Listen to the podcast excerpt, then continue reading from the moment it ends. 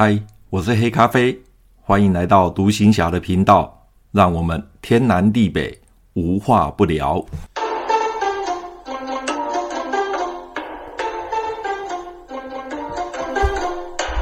马祖当兵去。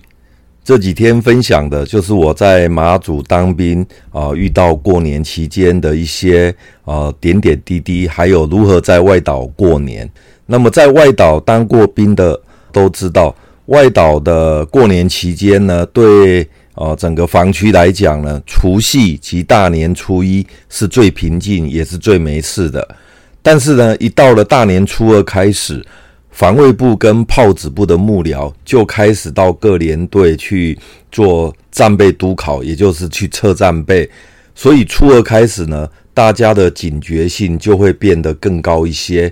平时呢，本营是由第一连跟第二连轮流负责战备任务。虽然我们营上有三个炮兵连，但是真正南竿的防卫部的战备任务呢，是由第一连跟第二连来负责。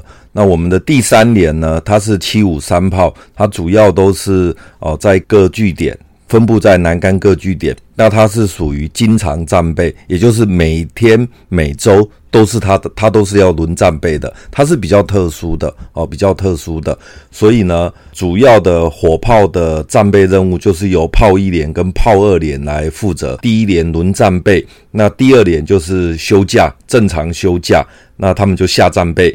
那等到下个礼拜就由第二年来轮战备，那我们第一年就下战备，我们就是正常作息，那休假也是正常的。所以，我们六四两营呢，主要在南竿的防务呢，是由我们炮一连跟炮二连来轮流战备任务的。过年期间呢，就没有轮流战备任务了，就全部都是。啊，战备任务就过年这段期间呢，两个炮兵连都是全天候战备的。那弟兄们要怎么休假呢？在过年这段期间呢，休假就采上下午休，也就是十以十二点为一个基准。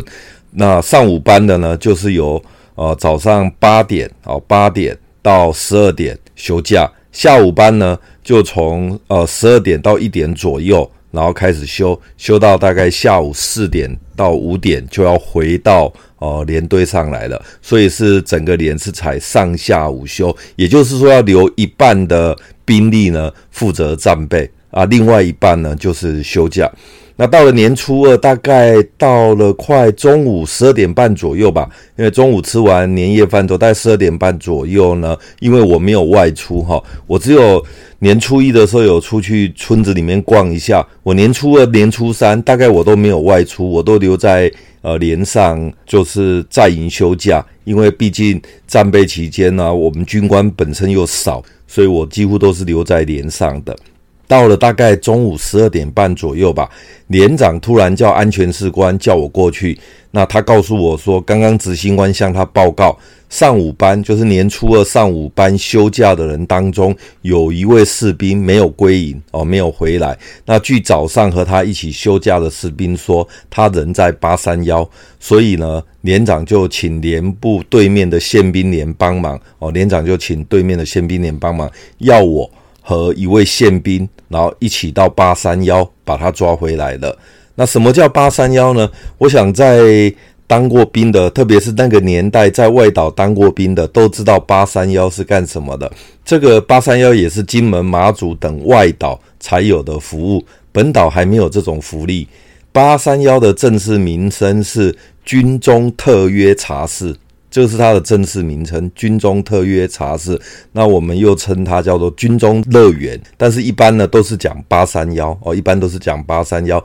那这里呢就是提供外岛部队人员的性服务哦，性服务。连长通知我之后呢，我就从第二炮阵地走过去，因为我们的第二炮阵地呢，它的旁边就是中央马路，所以我从那边穿过去。对面就是宪兵连了，哦，就是南竿的宪兵连的连部。这个时候呢，宪兵连呢支援一位宪兵，还有一辆白色吉普车，因为宪兵连的车是白色的，哦，就白色吉普车。那我就搭上宪兵的白色吉普车，然后有一位宪兵开着吉普车，然后就我们就一路从南竿的中心岭直接到八三幺。那南竿的八三幺是在梅石哦，在梅石村的上面一点点。那我们就直接开到那个八三幺去。南竿的八三幺呢，这一次去是我第二次去的。哦，我第一次去八三幺呢，是在建管排的任内，大概他也是在过年期间，我忘记了，大概是年初二还年初三的时候，所以整整我第一次去八三幺跟第二次去八三幺，整整相隔一年，整整相隔一年。那第一次我去八三幺的时候呢，刚好是建管排的排长过完年之后就要退伍了。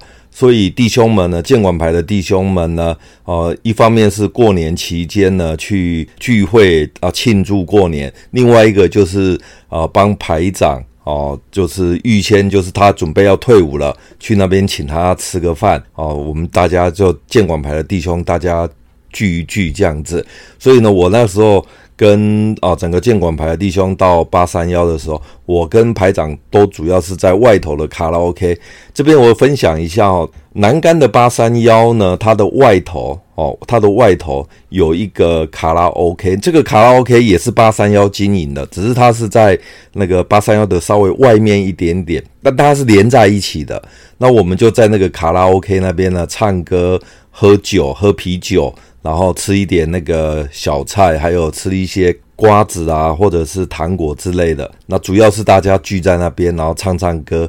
那建管排的弟兄们呢，也在那边。那我那时候并不晓得哦，他们在干什么？奇怪，怎么大家聚在一起唱歌啊、聊天？怎么突然有有些阿兵哥诶就不见了，诶就不见了。那我那时候也没有 sense 到这个问题，他就不见了。然后呢，没多久，诶他又跑回来了。然后就换别人去了，所以我发现那个阿兵哥哈，他们就这样轮流就不见了。我后来才知道说，哦，原来他们是跑到八三幺里面去啊、接受性服务啦。整个过程当中，只有我跟排长两个人一直待在卡拉 OK 的那个啊、那个那个唱歌的那个唱歌厅，哦，我们在那边唱歌、喝酒，然后聊天。啊，我只有我们两个没进去，其他的弟兄们大概就轮了轮了这样一圈，就轮流进去了。哦，那那个时候我也没有进到里面去，所以我也不晓得八三幺的整个状况。那这一次呢，是连长啊命令我跟宪兵去的，所以呢，这也是我第一次进到八三幺里面去看看八三幺的状况。我所搭的宪兵车呢，就一路的疾驶到八三幺，到了八三幺的门口的时候。宪兵就跟我说，因为八三幺算是民间单位，那宪兵是不能进去的，宪兵只能在八三幺的外面。所以那个宪兵就跟我说，他把车停在门口，然后他在车上等我，那要我自己进去。接下来我就下了吉普车之后，就自己呃走进去了。然后走到门口的时候呢，我就看到那个八三幺进去的门口两边哦，有一副对联。我第一次来的时候，因为是坐计程车，那计程车是直直接开进去，我没有注意到。那这一次来的时候呢，我是走进去的，所以我就发现八三幺的门口有两根啊、有两个门柱，那上面呢有一一幅石刻的对联。那我到现在都还印象深刻哈、哦，它的右联写的就是。大丈夫效命疆场，左边呢写的是小女子献身报国哦啊，没有横批，没有横批，就是这样子。大丈夫效命疆场，小女子献身报国哦，这是呃我在八三幺的时候看到，诶，这这副对联还蛮有意思的。那我走进八三幺之后呢，我就直接进到里面，一进去的右手边就是呃我前一年。第一次来八三幺的卡拉 OK 厅哦，卡拉 OK 厅一进门的右手边。那我这一次来并不是要来唱歌的，我是来抓人的，所以我就直接进到啊里面去。那一到了里面呢，就发现那前面是一个柜台，那柜台呢有个妈妈桑哦，有个妈妈桑在那边哦，就是卖票哦，因为八三幺是这样的，它不是付现金，它是你必须要在柜台前面去买票。那那个时候，我印象中他的票其实还蛮便宜的，上面标价好像士兵好像几十块钱吧，几十块钱。然后士官有士官的价钱，军官有军官的价钱。那我印象中那个价格真的真的蛮便宜的哦，真的不贵。然后我一进去的时候，看到那个柜台前面有个妈妈桑，妈妈桑的后面就是一堆女孩子的照片。那我就站在那边看了一下。我那女孩子的照片都是沙龙照，而且真的说实话，都都都是蛮漂亮的，都是蛮漂亮的。可是呢，我看完那些照片之后，我再往柜台旁边绕过去，然后要进去的时候，我就看到那些八三夭的女子，那我就看到她的本人跟照片啊，当然我不知道是哪一个，但是我看他们的本人跟墙上挂的照片，真的是有非常大的落差。哦，非常大的落差，所以呢，啊、因为我这次来，我我并不是来消费的，所以我就稍微看了一下，哦，来对照一下照片，诶，真的是有蛮大的落差的。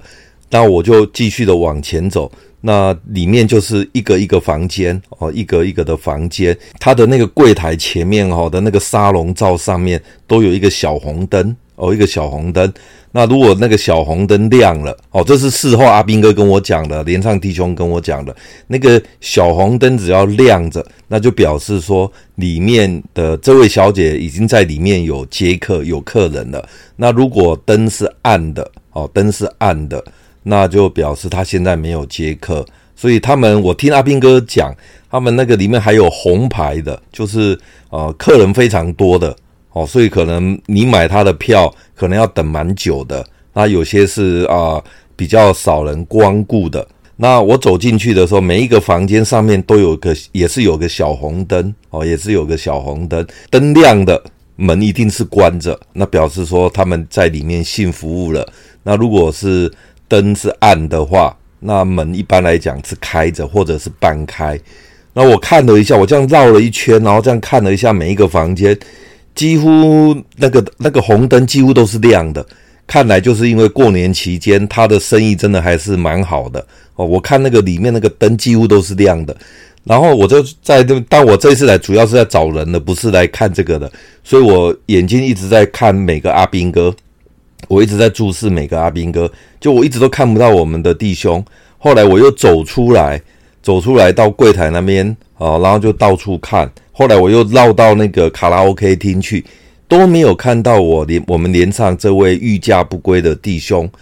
然后我又走回去八三幺的那个里面啊，然后看到那个柜台，这个时候我才稍微注意到哦，柜台的那个沙龙照的那个红灯几乎是全亮，几乎是全亮。所以过年期间八三幺的生意真的是非常的好，非常的好哈。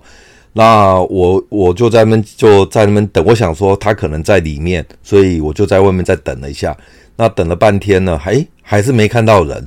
这个时候呢，我就再往里面走，我就看到有一个房间呢，门是半开的，那灯是暗的。那我那时候因为基于好奇心，我没有进去过，没有看到里面的一些陈设跟状况，所以基于好奇心，我就往里面走，然后就。偷偷的，我就有点好像做贼心虚一样，就偷偷的往那个半开门的那个房间瞄了一下，结果发现，哎，里面没人。这个时候我就把门打开，因为我想要看看里面到底是什么样的摆设。哦，当门打开的时候，说实话，我那时候第一个感觉就是好简陋，里面的那个房间好简陋，因为那个房间其实不大。那里面就摆了一张床，那张床刚好是墙的这边到墙的那边，刚好塞一张床，所以他房间真的很小。那床的旁边呢，有一个小茶几哦，类似像小茶几。那旁边还有放那个脸盆，还有毛巾哦等等的。大概大概里面的空间就是这样，它的摆设大概就是这样。那里面真的是蛮啊蛮怎么讲啊，蛮简陋的。那我就我也不敢进去，我就站在那个门口，然后把头伸进去，门打开，头伸进去，这样看了一下。那看完之后，哎，真的是很简陋。然后呢，我就就稍微退出来，因为我很怕到时候有个有个小姐看到我就说：“哎，先生，那你的票给我，那我们进来吧。”哦，我那时候就怕被误会，所以我就不敢走进去，我就头就这样伸进去而已。后来我发现。哦，里面真的很简陋，所以我就退出来，然后继续再走到柜台那边，然后在那边等，实在都是没有看到我们那个弟兄。后来我遇到我们本连的第二连的一个弟兄，哦，我认识他，我就问他，他就跟我说，呃，某某人呢，刚刚在这边，大概已经离开一段时间了。他说他已经走了，离开一段时间了。那这位第二连的弟兄呢，是在卡拉 OK 厅在唱歌，那他就跟我讲说他离开了。那我又在那边待了一会，还是没有看到他，所以我就走出来，然后就跟宪兵招个手，说：“那我们回去吧。”所以我后来又搭上宪兵车，然后就就从梅石的八三幺再回到连上了。那到了连上呢，这位弟兄当然他下午就回来了。那他的下场也蛮凄惨。一回来之后，我们连长就把他就叫我把他押到对面的宪兵连，当天就把他关起来，关在宪兵队里面哈。所以呢，欲加不归，就当天就把他关在宪兵队里面去了。那那个年代呢，只要连长说押人，就就就马上押起来了。因为我们跟宪兵有认识，所以宪兵就暂时先把他关起来。事实上，这样子的话，宪兵连其实也是违规的，因为他没有。没有炮子部的那个核准令，所以事实上他是不可以被关押的。那因为那个年代嘛，就是有一点半军阀的状态，所以我们连长又跟宪兵连的连长认识熟悉，所以就先跟他讲一下说，人先关起来，然后警闭单候补哦，警闭单候补。虽然啊、这是违规的，在当年也是违规的，但是呢，啊、就是那个年代，就是说实话，就是呃，土霸王嘛。怎么说就怎么怎么怎么做嘛？那那个阿兵哥大概也没办法没办法反抗。那个年代的人的呃法律观念也比较薄弱。如果换在现在这个年代的话，我们连长早就被告死了。所以那个年代就是这样子。好，所以当天他一大概下午三点多吧，他一回来的时候，连长就通知我，就把他带到哦对面的宪兵连，然后就把他关起来，哦就把他关起来了。好，那我印象中这个弟兄大概被关了两个礼拜吧，好像在宪兵连被关了两个礼拜。那讲到八三幺呢，啊，这个是我在啊整个过年期间到八三幺的一个状况。哦，那细节我不是很清楚，因为我没有去消费过，所以整个细节我不是很清楚。那大概就是。我所看到的大概就是这样，这就是当年的八三幺。那讲到八三幺呢，就让我想起哦，本连的一位下士班长的去世哦。我记得那个时候我在连上的时候，哦，常常就会有一位下士班长，连部班的一位下士班长，他每个月的大概呃月底吧，二十几号左右，他就会跑来找我。然后就跟我说：“连副，我可不可以跟你借一百块钱？”那我想说一百块小钱嘛，而且到因为当年的那个士官兵，他们的薪水非常的少，那个义务役的士官兵薪水非常的少。那在外岛呢，大概月初领到钱之后，大概就是大概月月底钱吧，就花光了。所以呢，到月底的时候，这位士兵跟我借一百块钱也不多，一百块我就借给他。那借给他，这位这位下士班长也是很守信的。他隔一个月的月初一领到钱哦，一观想领到钱，他就拿一百块来还我。到了大概又到月底二十几号的时候，他又来跟我借一百块，然后我又借他。然后到了下个月观想的时候，他又主动的来还我一百块，就是有借有还呐、那我那时候就觉得奇怪，你为什么每一次都只借一百块？我有一次就跟他说。啊，因为他跟我借钱，我那时候的钱包里面没有一百块，没有零钱，我就拿了一张五百块给他，然后他坚持不要，他坚持就是要借一百块，我就觉得很奇怪，我借你五百块你不要，你竟然只要一百块，然后我就说我没有没有一百块，我没有零钱，五百块给你吧，他就拿了我的五百块走了，我想说啊，他这一次就借他五百块，结果十分钟之后他就回来了，然后他就跟我说连富啊，还你四百。我说这个弟兄也真的是很特别，我借你多一点还不要，他就坚持就是只要借一百块，给他五百块，他还跑去跟人家换钱，然后呢再回来还我四百块。虽然我觉得怪怪的啦，但是我也没有特别去问，因为他有借有还嘛，所以我也没有特别去问。后来呢，有一段时间，诶，他竟然都没有跟我借钱，大概连续两个月吧，都没有跟我借钱。我那时候就觉得怪怪的，但是我也没特别问。我想说，呃，他可能这段期间，呃，可能钱没有花光吧，所以还有一点钱，所以他就没来跟我借。这是我当时的想法啦，所以我也没有觉得，呃，要去问他什么原因都没有。后来有一天的星期一晚上是举光夜，我平常都是在房间看书，但是那一天呢，因为我实在看不下书，我就跑到那个中山市。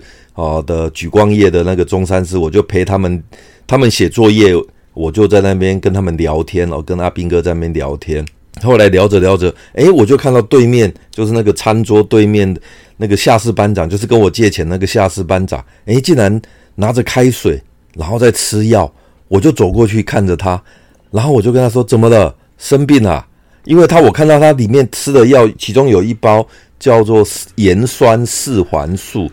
盐酸四环素这个药我印象非常深刻，就是我在台湾受入伍训的时候，或者是我在马祖感冒的时候呢，医官呢常常会开这个盐酸四环素给我吃，那我就对这个药非常印象深刻。